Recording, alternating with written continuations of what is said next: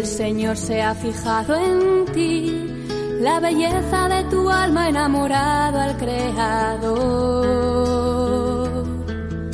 No temas, tu gozo es Él, su espíritu desciende hoy y la gracia se derrama hasta llenar tu corazón. Comienza, ahí tienes a tu madre.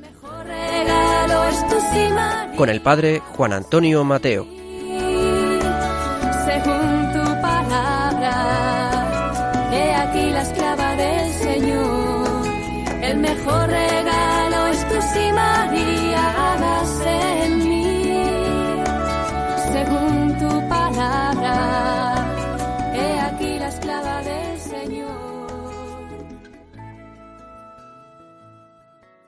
Muy queridos amigos y oyentes del programa Devotos de la Virgen María.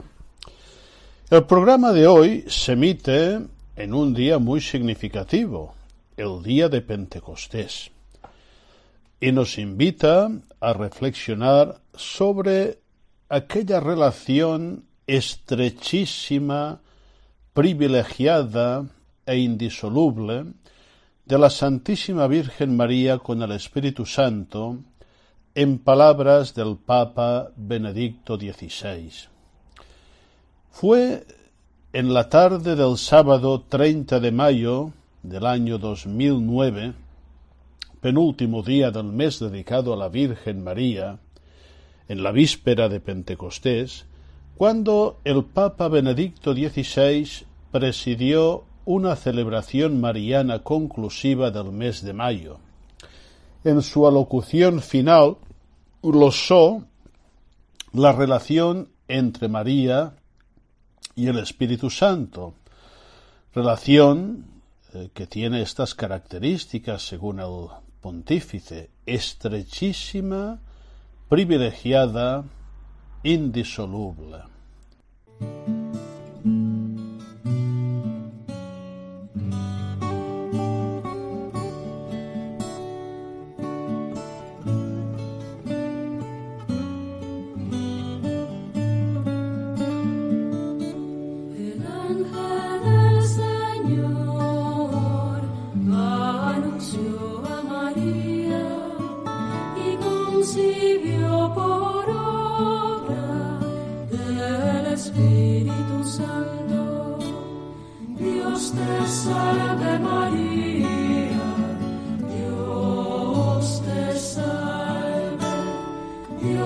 Salve María.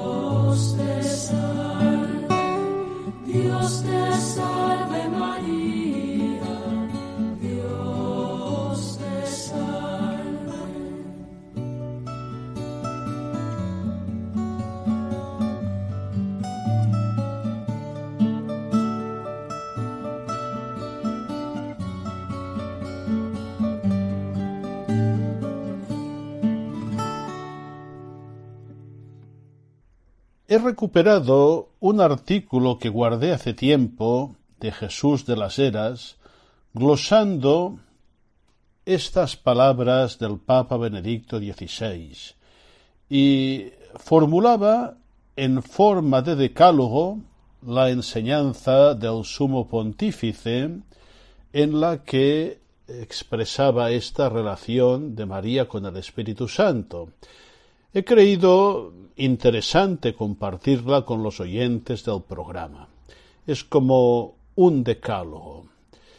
El primer punto trata de la Anunciación. En la Anunciación, la Virgen de Nazaret fue elegida para que se convirtiera en Madre del Redentor por obra del Espíritu Santo. En su humildad halló gracia ante Dios.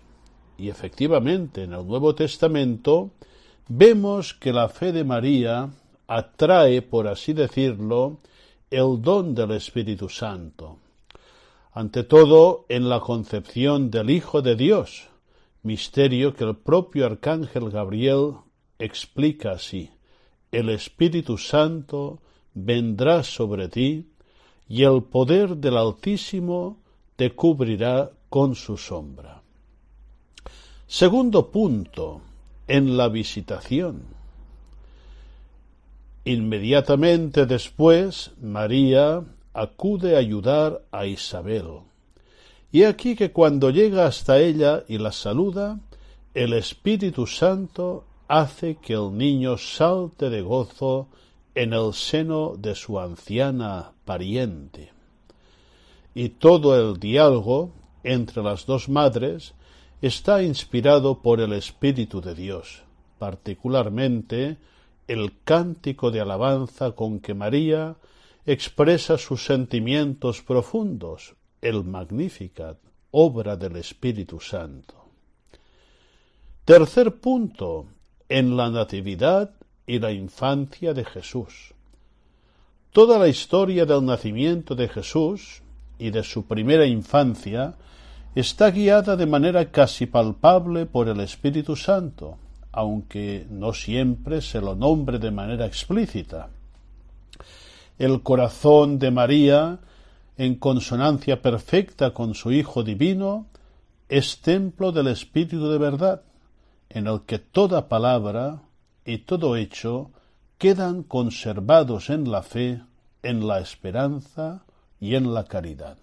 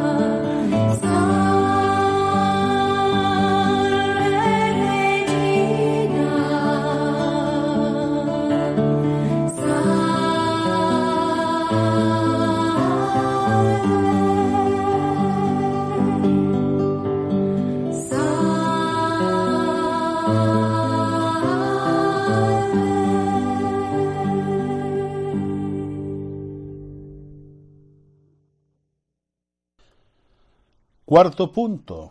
En la vida oculta en Nazaret.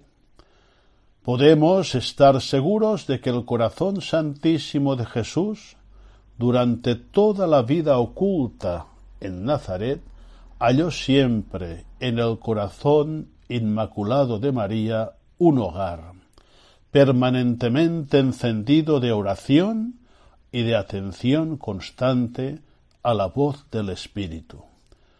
El Espíritu Santo sintoniza estos dos corazones indisolublemente unidos. Quinto punto. En las bodas de Caná.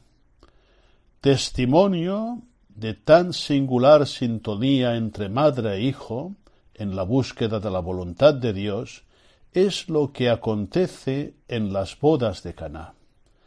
En una situación densa en símbolos de la alianza, como la de un banquete nupcial, la Virgen María intercede y provoca, valga la expresión, un signo de gracia superabundante, el vino bueno que remite al misterio de la sangre de Cristo. Podemos considerar también que Cristo, ungido por el Espíritu en el Jordán, a partir de aquel momento va derramando el Espíritu Santo con palabras llenas de sabiduría y con obras repletas de poder. Y uno de los primeros signos es precisamente el milagro de Caná. Sexto punto. En el Evangelio se nos habla del Calvario. Ello nos conduce directamente en este lugar donde María permanece al pie de la cruz junto con las demás mujeres y el apóstol Juan. Pero sólo María permanece está erguida, unida a su Hijo de una manera singular y única por esta acción del Espíritu. Madre y discípulo recogen espiritualmente el testamento de Jesús, sus últimas palabras y su último aliento en el que empieza a derramar el Espíritu, y recogen el grito silencioso de su sangre, íntegramente derramada por nosotros. María sabía de dónde venía aquella sangre, se había formado en ella por obra del Espíritu Santo, y sabía que este mismo poder creador resucitaría a Jesús como él había asegurado y prometido. Jesús, viendo a su madre y a su lado al discípulo amado, dice a su madre, mujer, ahí tienes a tu hijo. Después le dice al discípulo, ahí, ahí tienes a tu madre. Si se acaba el vino en tu vida hoy, ahí tienes a tu madre. Si solo hay tinajas, pero no hay amor Tienes a tu madre si estás buscando acercarte a Dios. Ahí tienes a tu madre. Ahí tienes a tu madre. Ahí tienes a tu madre.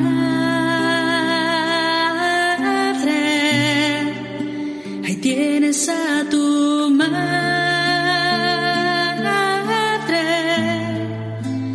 tienes a tu madre. Ahí tienes a tu madre. Ahí tienes a tu madre. Si no sabes cómo hacer una oración, ahí tienes a tu madre. Si la cruz te pesa para caminar tienes a tu madre, si no hay Pentecostés en tu corazón, ahí tienes a tu madre, ahí tienes a tu madre, ahí tienes a tu madre,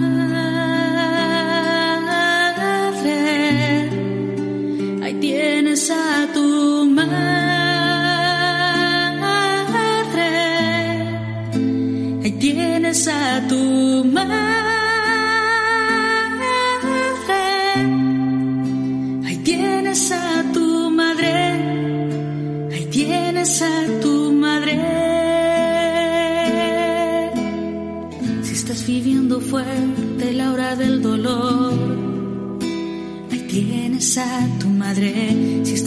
Padeciendo alguna enfermedad, ahí tienes a tu madre. Si te encuentras sumido en desesperación, Ahí tienes a tu madre, ahí tienes a tu madre, ahí tienes a tu madre,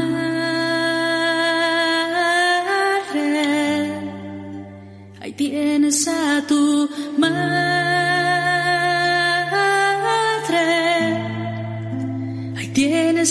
tu madre. Ahí tienes a tu madre, ahí tienes a tu madre.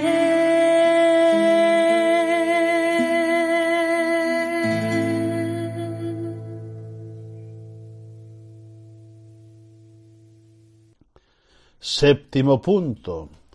En la Pascua. Así la fe de María sostuvo la de los discípulos hasta el encuentro con el Señor resucitado y siguió acompañándolos también tras su ascensión al cielo a la espera del bautismo en el Espíritu Santo.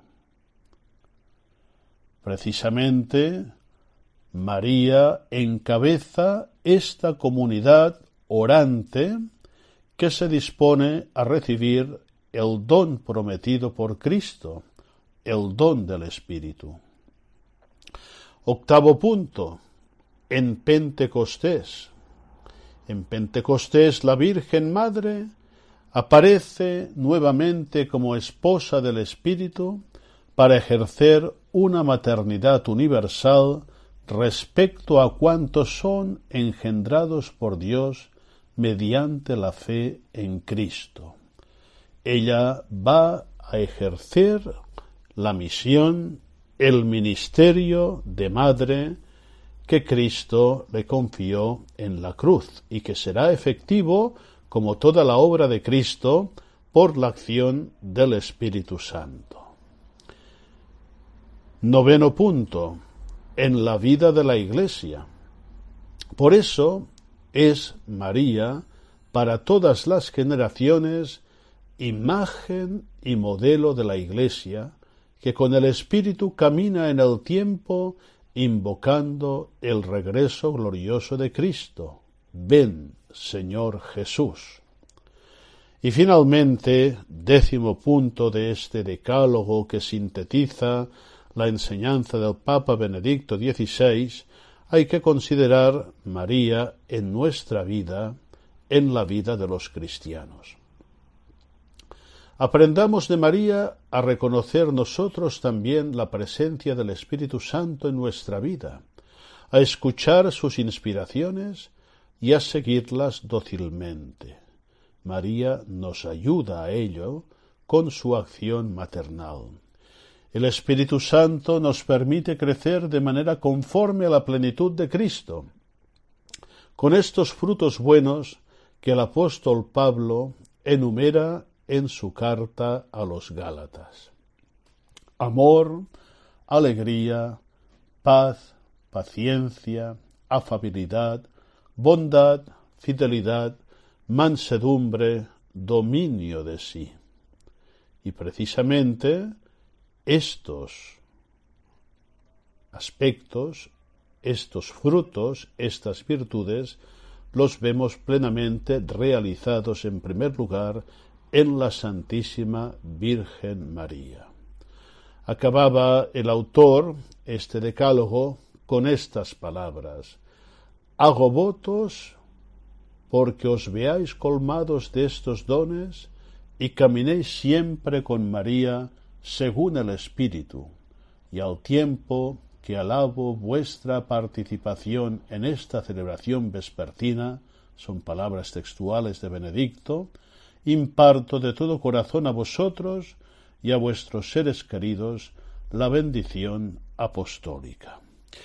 Quiero recordar, queridos oyentes, que mañana, día 21 de mayo del año 2018, por primera vez toda la Iglesia católica va a celebrar la memoria de María, Madre de la Iglesia. El Espíritu Santo hace que ejerza eficazmente esta maternidad para con todos los miembros de la Iglesia, para con los fieles y con los pastores. Y quisiera hacer una consideración. ¿Os imagináis un hijo que, haciéndose un gran homenaje a su madre, no asistiera a tal evento? Claro que no podemos imaginarlo, pues del mismo modo, como buenos hijos de María, yo creo que mañana deberíamos llenar nuestros, nuestros templos con nuestra fe, con nuestros cantos, con nuestra alegría, recibiendo efectivamente esta hermosa iniciativa del Papa Francisco al constituir esta memoria de María, Madre de la Iglesia. Y no lo dudéis, el Espíritu Santo, en esta celebración, en esta oración de la Iglesia, por medio de María, va a derramar gracias abundantes sobre todos nosotros y sobre toda la Iglesia. Animo, insisto, a participar, a festejar este gran evento.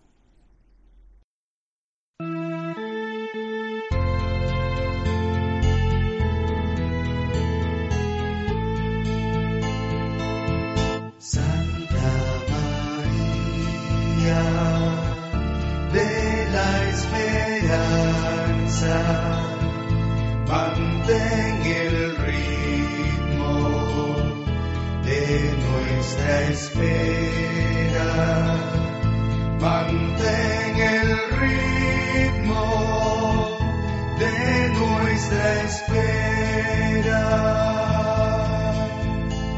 Nos diste al esperado de los tiempos, mil veces prometido a los profetas y nosotros de nuevo deseamos que vuelva a repetirnos sus promesas. Santa María de la esperanza, mantén el ritmo de nuestra espera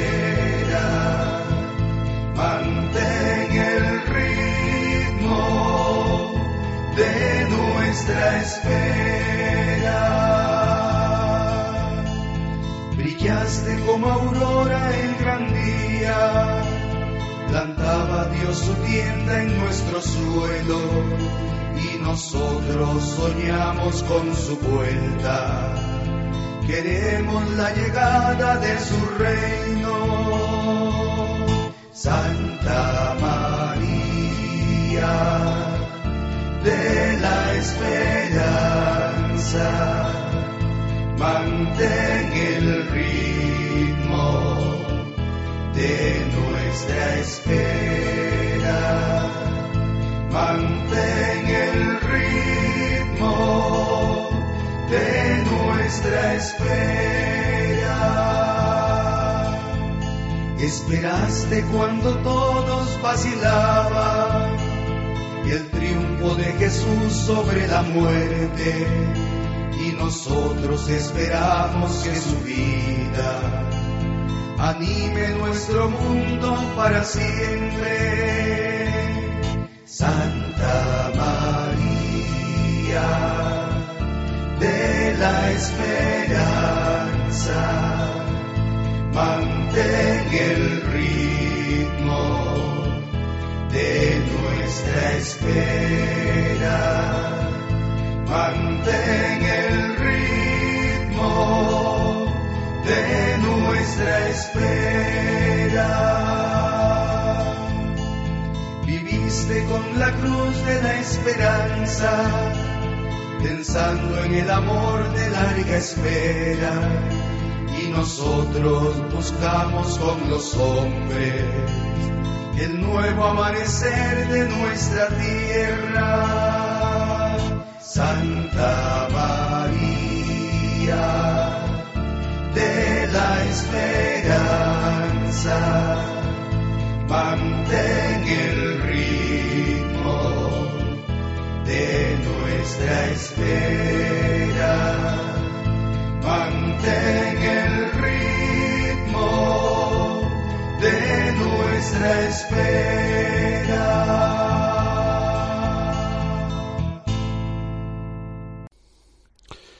En esta segunda parte del programa, nuestras colaboradoras van a ofrecernos una preciosa catequesis de San Juan Pablo II sobre las peculiares relaciones de María con las personas de la Santísima Trinidad.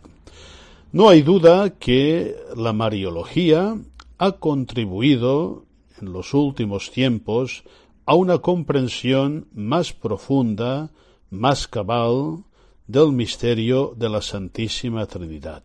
Escuchemos con atención esta enseñanza.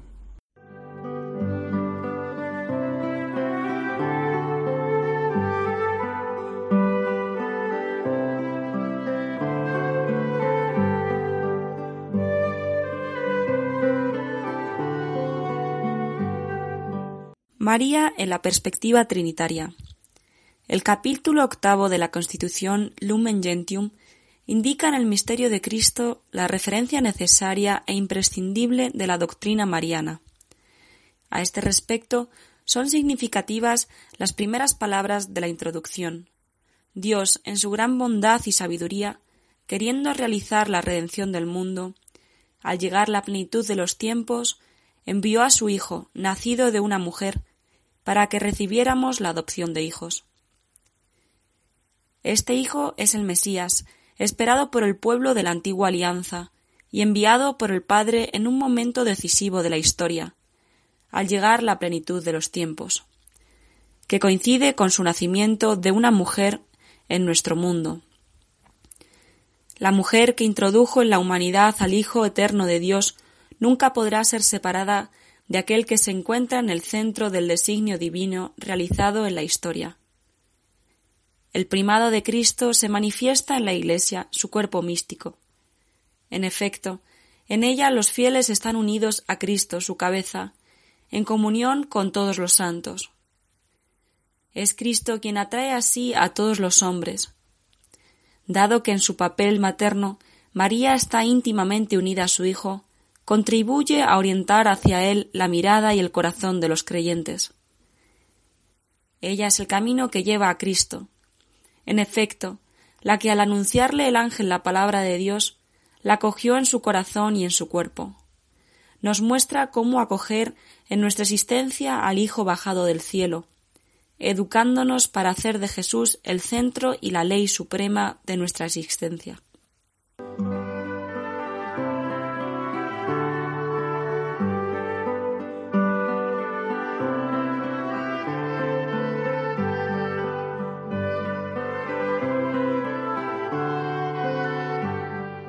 Además, María nos ayuda a descubrir en el origen de toda la obra de la salvación la acción soberana del Padre, que invita a los hombres a hacerse hijos en el Hijo único.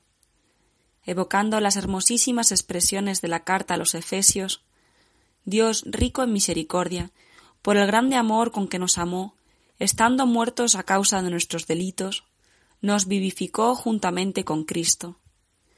El concilio atribuye a Dios el título de infinitamente misericordioso. Así, el Hijo nacido de una mujer se presenta como fruto de la misericordia del Padre, y nos hace comprender mejor cómo esta mujer es madre de misericordia. En el mismo contexto, el concilio llama también a Dios infinitamente sabio, sugiriendo una atención particular al estrecho vínculo que existe entre María y la sabiduría divina, que en su arcano diseño quiso la maternidad de la Virgen.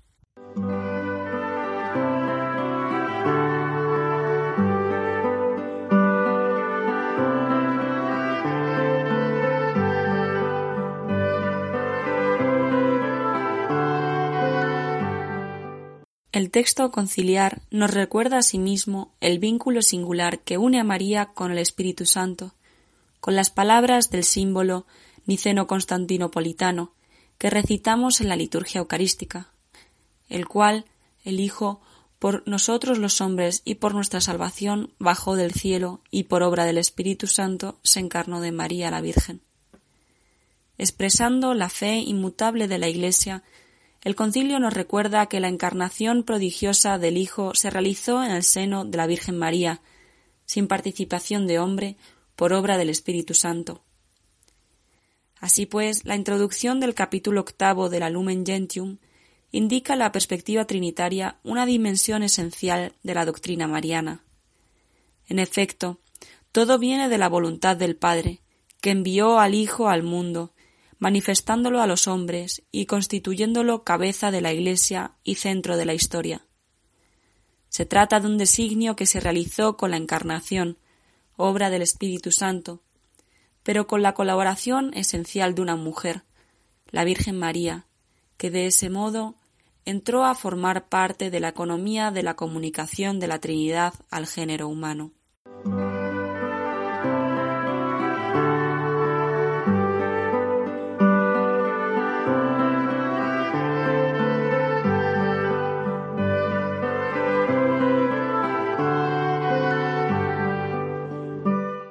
La triple relación de María con las personas divinas se afirma con palabras precisas también en la ilustración de la relación típica que une a la Madre del Señor con la Iglesia. Está enriquecida con este don y dignidad. Es la Madre del Hijo de Dios. Por tanto, es la hija predilecta del Padre y el templo del Espíritu Santo. La dignidad fundamental de María es la de ser Madre del Hijo, que se expresa en la doctrina y el culto cristiano con el título de Madre de Dios. Se trata de una calificación sorprendente que manifiesta la humanidad del Hijo unigénito de Dios en su encarnación, y en relación con ella el máximo privilegio concedido a la criatura llamada a engendrarlo en la carne. María, como madre del Hijo, es hija predilecta del Padre de modo único. A ella se le concede una semejanza del todo especial entre su maternidad y la paternidad divina. Más aún, todo cristiano es templo del Espíritu Santo, según la expresión del apóstol Pablo. Pero esta afirmación tiene un significado excepcional en María. En efecto, en ella la relación con el Espíritu Santo se enriquece con la dimensión esponsal. Lo he recordado en la encíclica Redentoris Mater, el Espíritu Santo ya ha descendido a ella, que se ha convertido en su esposa, fiel en la anunciación, acogiendo al Verbo de Dios verdadero. La relación privilegiada de María con la Trinidad le confiere, por tanto, una dignidad que supera en medida a la de todas las demás criaturas.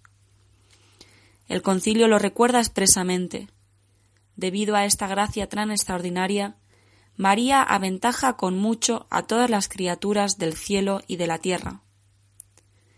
Sin embargo, esta dignidad tan elevada no impide que María sea solidaria con cada uno de nosotros. En efecto, la constitución Lumen Gentium prosigue. Se encuentra unida en la descendencia de Adán a todos los hombres que necesitan ser salvados. Y fue redimida de la manera más sublime en atención a los méritos de su Hijo. Aquí se manifiesta el significado auténtico de los privilegios de María y de sus relaciones excepcionales con la Trinidad. Tienen la finalidad de hacerla idónea para cooperar en la salvación del género humano. Por tanto, la grandeza inconmensurable de la Madre del Señor sigue siendo un don del amor de Dios a todos los hombres.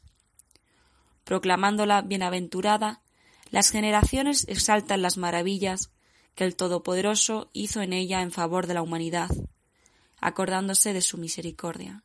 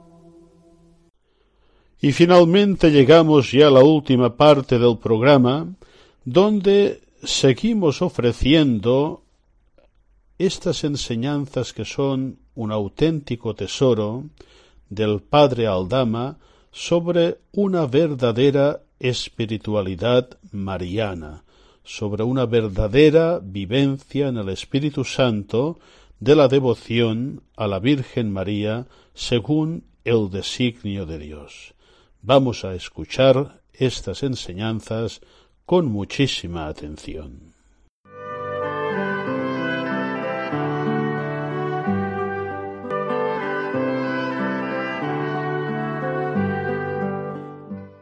La solidaridad natural del Hijo de Dios con los hombres se podía haber realizado de muchas y diversas maneras, pero en el plan divino estaba determinado que se realizase de una sola. La solidaridad natural tenía que hacerse como término de la actividad maternal de una mujer concreta, que por elección de Dios había de ser María. San Pablo lo apunta cuando dice al llegar la plenitud de los tiempos, envió Dios al mundo a su Hijo, nacido de una mujer. Es decir, que por medio de una mujer, por María, por su actividad maternal, y en María, en su seno virginal, es donde se hace el Hijo de Dios solidario con los hombres, nuestro hermano en la carne. Esa actividad maternal es perfectamente consciente y humana, aunque haya sido virginal, María sabe que va a ser madre y ha consentido libremente en serlo. De ese modo, como toda madre, se ha unido en comunión de vida y de afectos con el que va a ser su hijo. Pero hay una diferencia entre esta madre y las demás madres. Una madre cualquiera no sabe quién va a ser su hijo, no sabe cuál va a ser su vida, qué es lo que va a realizar en el mundo, qué caminos, de alegría o de dolor, de triunfo o de fracaso, le están destinados. En cambio, María sí sabe quién va a ser su hijo, conoce su misión en la tierra, no ignora el fin que va a tener, como tampoco ignora sus frutos de redención. El ángel, al comunicarle el mensaje del cielo, ha abierto en son un camino que ella, por su profunda meditación de las Escrituras, sabía que iba a ser el de la madre del Mesías, aunque jamás había sospechado que pudiera ser el suyo.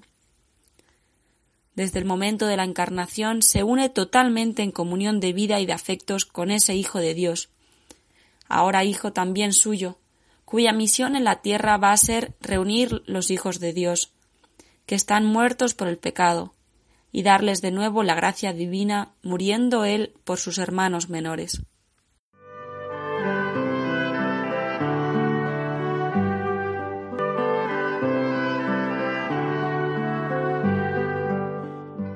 María entonces, unida cordialmente como madre a la vida y a la misión de su Hijo, mira como suya esa misión de hacer hijos de Dios a todos los hombres. De esa manera, ya en el primer momento en que empieza a ser la madre de Jesús, que es el Salvador, resulta maternalmente unida en su corazón con todos los hombres. Ellos son hermanos de su Hijo, no sólo en el orden natural, porque tienen la misma naturaleza humana, sino también en el orden sobrenatural, porque la vida que de él van a recibir será una vida filial hacia el mismo Padre Celestial, una vida filial que él les va a transmitir al injertarlos como sarmientos en su vid. Los hombres y su Hijo forman ya para ella un organismo, cuyos miembros viven todos con la misma vida, que es la vida filial que ha traído su Hijo a la tierra. Por eso los hombres, que son ya en la encarnación hijos de Dios en el Hijo, son también en el mismo Hijo hijos de María. Así queda explicado el puesto de María en el plan divino de la salvación. Su puesto concretamente es este ser la mujer que con su actividad maternal haga posible la solidaridad natural del Hijo de Dios con los hombres, pero de manera que esa actividad maternal que en el orden puramente físico sobrenatural tiene por término al Hijo de Dios, en el orden psicológico sobrenatural tiene por término a Él y a todos los que Él va a hacer hijos de Dios. es además la madre que por conocer desde el principio la misión que trae su hijo a la tierra, está maternalmente asociada a esa misión, en fuerza de la comunión afectiva entre madre e hijo, y colabora en ella desde entonces como madre. Estos pensamientos los expresa San Pío X en su encíclica Ad Diem Illum, de 2 de febrero de 1904. ¿No es María de Cristo? Pues entonces es también Madre nuestra, porque cada uno tiene que pensar que Jesús, que es el Verbo encarnado, es también el Salvador del género humano. Ahora bien, como Dios hombre tiene un cuerpo concreto, como los demás hombres, pero como Salvador de nuestro linaje tiene un cuerpo espiritual, o como se dice, místico, que es la sociedad de los que creen en Cristo. Muchos en Cristo somos un solo cuerpo, pues la Virgen no concibió al Hijo Eterno de Dios solamente para que se hiciera hombre, recibiendo de ella la naturaleza humana, sino también para que por la naturaleza recibida de ella fuese Salvador de los hombres. Por eso en el mismo y único seno de la Madre Castísima no sólo tomó Cristo para sí la carne de la Madre Castísima, sino también al mismo tiempo se unió así un cuerpo espiritual formado de los que habían de creer en él. De esa manera, puede decirse que al tener María en su seno al Salvador, llevaba también a todos aquellos cuya vida estaba contenida en la vida del Salvador. Luego todos los que estamos unidos a Cristo y somos, según el apóstol, miembros de su cuerpo, de su carne y de sus huesos, hemos salido del seno de María a manera de un cuerpo unido con su cabeza. Por esto, de un modo espiritual y místico, nos llamamos hijos de María, y ella es madre de todos nosotros. La misma doctrina la enseñó Pablo VI en el discurso con que se cerró la tercera etapa del Concilio Vaticano II. Como la maternidad divina es el fundamento de la especial relación de María con Cristo y de su presencia en el plan de la salvación obrado por Jesucristo, así también constituye el fundamento principal de las relaciones de María con la Iglesia, por ser la madre de aquel que estuvo desde el primer instante de la encarnación en su seno virginal, y unió así como cabeza a su cuerpo místico, que es la Iglesia.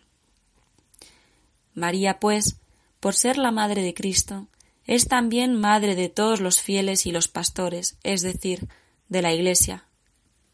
Estas enseñanzas pontificias que confirman todo lo que hemos explicado, están señalando el carácter de universalidad y de realidad que tiene esa relación maternal de María con los hombres. Son todos ellos hijos de María en su Hijo, lo mismo que dentro de su seno virginal empiezan todos a ser hijos de Dios en el Hijo unigénito de Dios. Por otro lado, en ambos aspectos resulta todo así porque es así el plan de Dios, antes de que cada uno de los hombres se le aplique en particular ese plan.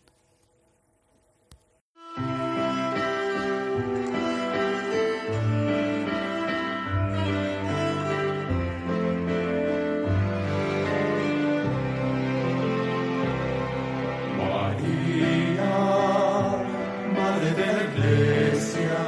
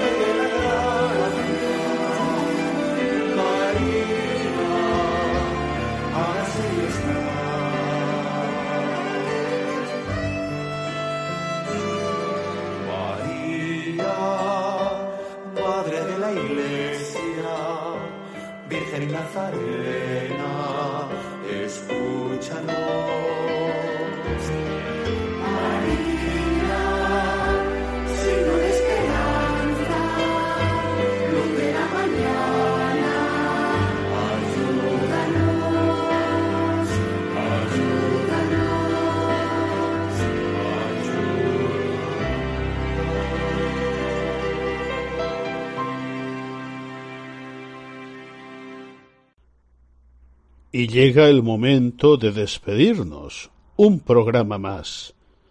Confiamos, todos los que lo hemos realizado, que haya sido de vuestro agrado y sobre todo que nos haya ayudado a todos a conocer y amar más la Santísima Virgen María. Y ya en este contexto de la gran solemnidad de Pentecostés, os animo a rezar muchas veces esta hermosa jaculatoria. Ven, Espíritu Santo, ven por la poderosa intercesión del corazón inmaculado de María, tu dilecta esposa.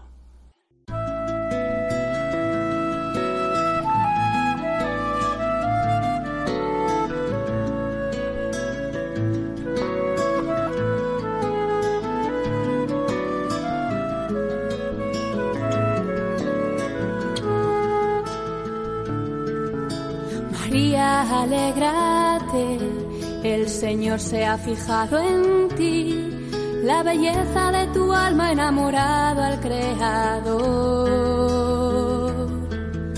No temas, tu gozo es Él, su espíritu desciende hoy, y la gracia se derrama hasta llenar tu corazón. Han escuchado Ahí tienes a tu madre, El mejor regalo con el padre Juan Antonio Mateo.